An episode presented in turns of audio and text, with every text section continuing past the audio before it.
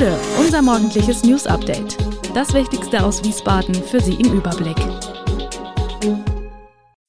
Guten Morgen aus Wiesbaden an diesem 29. August. Sperrungen in Wiesbaden, verschwundenes Schwanenpaar in Bad Schwalbach und die erste Niederlage des SVWW in der zweiten Liga. Das und mehr hören Sie heute im Podcast. Verkehrsteilnehmer müssen sich in den kommenden Wochen in Wiesbaden auf zahlreiche Einschränkungen einstellen. Wie die Stadt mitteilt, wird unter anderem im Delkenheimer Kirchenspiel im Auftrag der SW-Netze der Einmündungsbereich Landwehrstraße bis voraussichtlich 22. September voll gesperrt. Während Fußgänger die Baustelle durchqueren können, müssen Auto- und Fahrradfahrer den Bereich umfahren. In Kostheim wird wegen der Verlegung der 110 kV-Leitung durch die Mainzer Netze die Waldhofstraße zwischen den Hausnummern 4 und 6f bis 15. Oktober voll gesperrt. Im benachbarten Kastell wird in der Zehnthofstraße eine Vollsperrung zwischen der Hausnummer 22 und der Marktstraße nötig. Grund sind Kanalsanierungsarbeiten und die Erneuerung der Versorgungsleitungen. Ab 30. August kommt es auch in Breckenheim zu einer Vollsperrung der Rieslingstraße im Bereich der Hausnummer 36 wegen Arbeiten an einem Kanalhausanschluss. Die Verkehrsbehinderungen werden sich laut Stadt bis zum 20. September ziehen.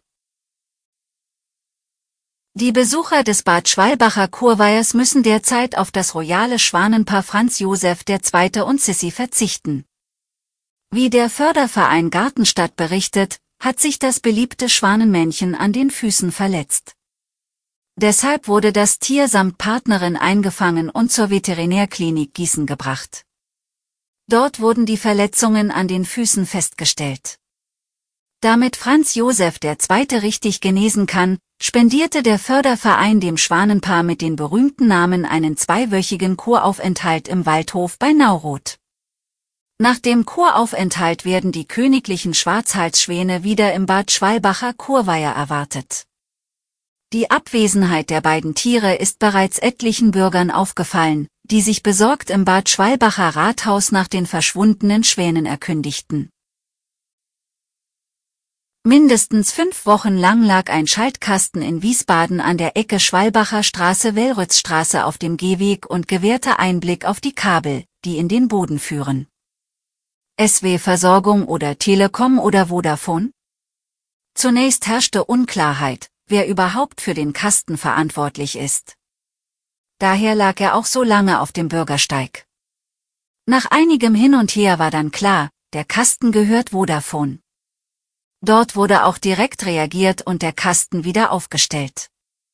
Es sei unklar, warum nicht bemerkt wurde, dass dieser Verstärker für das Festnetzsignal umgekippt war, heißt es von Seiten Vodafone. Die Stadt Wiesbaden klärte schließlich weiter auf, eine von Vodafone beauftragte Firma habe im Juli Arbeiten an dem Verteilerkasten durchgeführt und diesen wohl nur provisorisch fixiert. Ob der Kasten von alleine umgekippt sei oder umgestoßen wurde, lasse sich nicht mehr feststellen.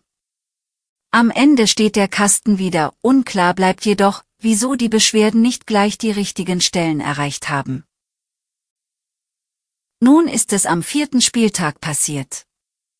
Der SVW in Wiesbaden kassierte als Aufsteiger mit dem 1 zu 2 beim 1. FC Nürnberg die erste Saisonniederlage.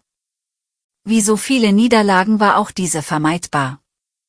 Doch welche Lehren und Erkenntnisse kann man aus dem Spiel im Max-Morlock-Stadion ziehen? Da gibt es durchaus positive Ansätze, aber eben auch Dinge, die es zu verbessern gilt. Das Positive, das letzte Spiel der beiden Kontrahenten 2020 ging 0 zu 6 für Nürnberg aus. Vier Jahre später begegneten sich zwei Teams auf Augenhöhe. Der SVWW ist auf alle Fälle in der Liga sehr schnell und viel früher als in der letzten Aufstiegssaison vor vier Jahren angekommen und hat in allen vier bisherigen Duellen in dieser Runde mitgehalten. Negativ ist, dass der SVWW offensiv oft noch zu harmlos agiert. Ein Prytain funktioniert auch in der zweiten Liga. Fröse ist sehr bemüht und viel unterwegs, läuft sich aber zu oft fest und Antonio Djondjic und Franco Kovacevic rissen bei ihren Joker-Einsätzen noch keine Bäume aus. Über die Flügel versprühte Thiemen Goppel bisher die größte Gefahr. Am Freitag endet die sommerliche Transferperiode.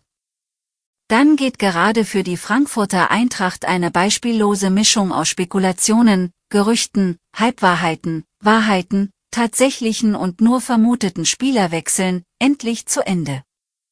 Jesper Lindström ist am Montag nach Neapel geflogen, soll dort den medizinischen Test absolvieren und dann beim italienischen Meister einen Vierjahresvertrag unterschreiben. Die Eintracht wird angeblich rund 30 Millionen Euro an Ablöse erhalten. Als Nachfolger für Lindström wird Fares Chaibi vom FC Toulouse gehandelt. Der 20 Jahre alte algerische Nationalspieler soll 10 Millionen Euro kosten. Weiter offen ist die Personalie Randall Kolomoani. Er würde gerne nach Paris wechseln, PSG würde ihn auch gerne holen. Doch die Eintracht beharrt auf 100 Millionen Euro Ablöse. PSG soll angeblich inzwischen auf 80 Millionen aufgestockt haben. Bis zum Freitag kann es noch zur Einigung kommen, doch es ist auch möglich, dass Kolomoani bleibt. Eine mögliche Lösung, Paris packt zu den 80 Millionen Euro noch den 21 Jahre alten Stürmer Hugo Ekitike drauf. Alle weiteren Hintergründe und aktuellen Nachrichten lesen Sie auf wiesbadener-kurier.de. Gude Wiesbaden ist eine Produktion der VRM von Allgemeiner Zeitung, Wiesbadener Kurier, Echo Online und Mittelhessen.de. Redaktion und Produktion die NewsmanagerInnen der VRM. Ihr erreicht uns per Mail an audio.vrm.de.